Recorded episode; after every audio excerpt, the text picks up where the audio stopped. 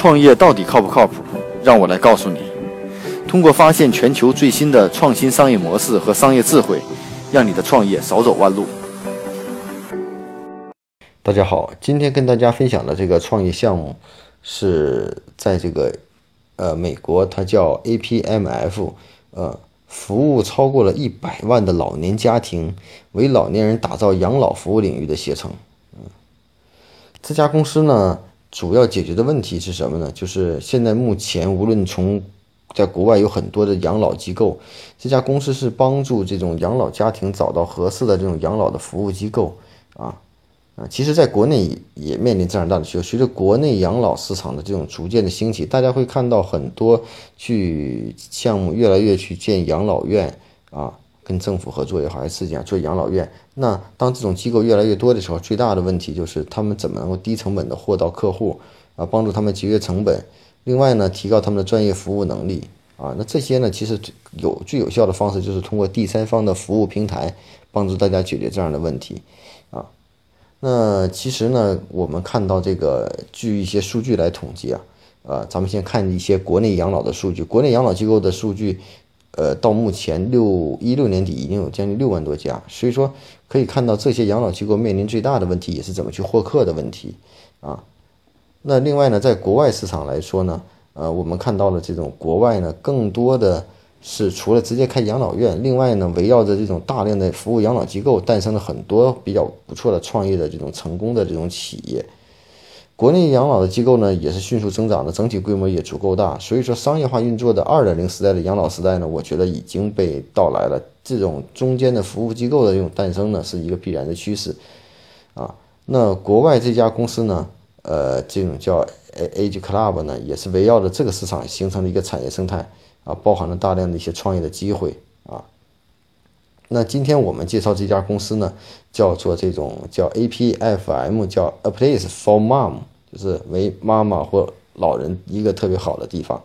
这家公司呢，目前是北美最大的这种养老生活信息和咨询的服务公司。目前公司有四百多名的专业养老咨询顾问，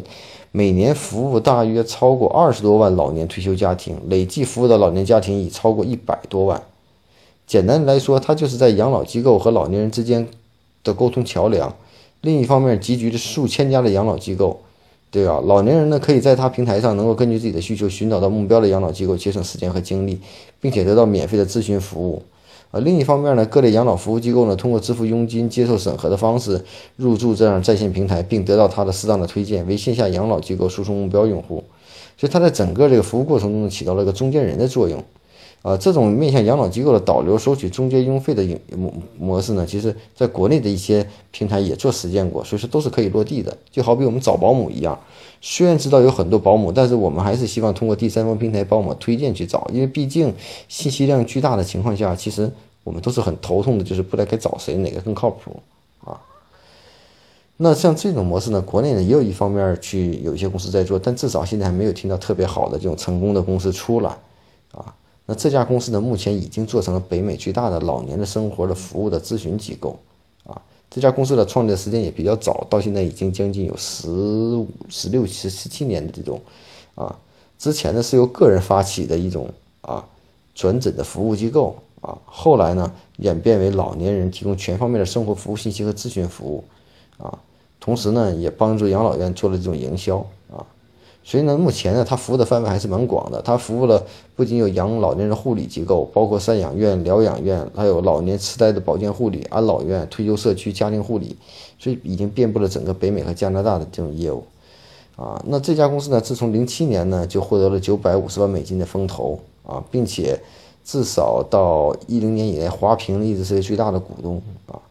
嗯，目前呢。又发展的也是相当不错，积累大量用户，然后也获得了再次的这种投资，啊，老社会老龄化，这是一个我们不一不容于置疑的，这是一个呃面临的直接的问题。那这样 APFM 呢，出于养老机构和老年人之间的沟通桥梁，这种服务机构可能对各种的家庭说老人来说，未尝不是一种必要的这种服务的方式。那这种服务机构从这个呃创业的这种方向来说呢，这种服务机构也不会存在于。太多，那这种平台式的服务，可能也就是头三家啊会做有机会，再往后可能机会并不是也并不是特别大，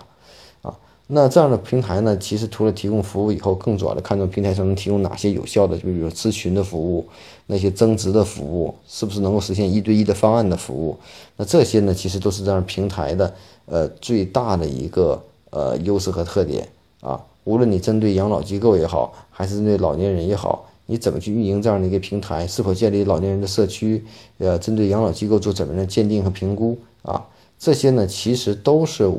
这个平台所要提供的增值服务。那盈利点怎么来看呢？那目前这家公司的盈利呢，是为 C 端的用户是提供免费的服务，收费呢来自于 B 端的返返佣。所以这样的话，对它拓展 C 端的用户呢是非常有价值的。其实这个道理有点像卖房的中介道理一样，就是我对买房的人其实是不收钱的，对卖房的人是收钱的啊。所以整体的这种商业模式和服务方式呢，其实也蛮简单的。啊，那在国外它也存在的一些竞争对手，比如像这种叫 Siri Housing Net，啊，也是这样的一个，也是一个服务公司，是为专门给老年人和他的亲人提供高级生活清理和服务的啊，辅助的这种公司，帮助解决老年人痴呆症的一些保健助理。那我们可以看到，其实养老市场是非常非常大的一个呃一个市场啊。那随着这种养老机构和大家意识的这种提高。啊，这样的服务平台呢会越来越多的出现，甚至在某些细分领域会有很多专业的服务公司做的相当不错，啊，所以呢，呃，在国内呢，我觉得我们也会看到，这种养老服务机构和养老地产也好，各种创业项目的这种兴起，那必然面临着我们后续存在对服务机构的这种选择的问题。那所以呢，也许这是一个很好的一个切入的一个方向。啊，给老年人以咨询为以免费的咨询服务为入口，去解决找到合适的养老和其他的服务啊，然后收取机构的地后续服务平台的这种佣金，啊，未尝不是一种很好的一种方式。我觉得我们也愿意为此进行一些有效的付费。那今天与大家分享这个呢，希望从这样的一个细分市场，也是真实存在的需求市场，是否我们也能够存在一些比较好的呃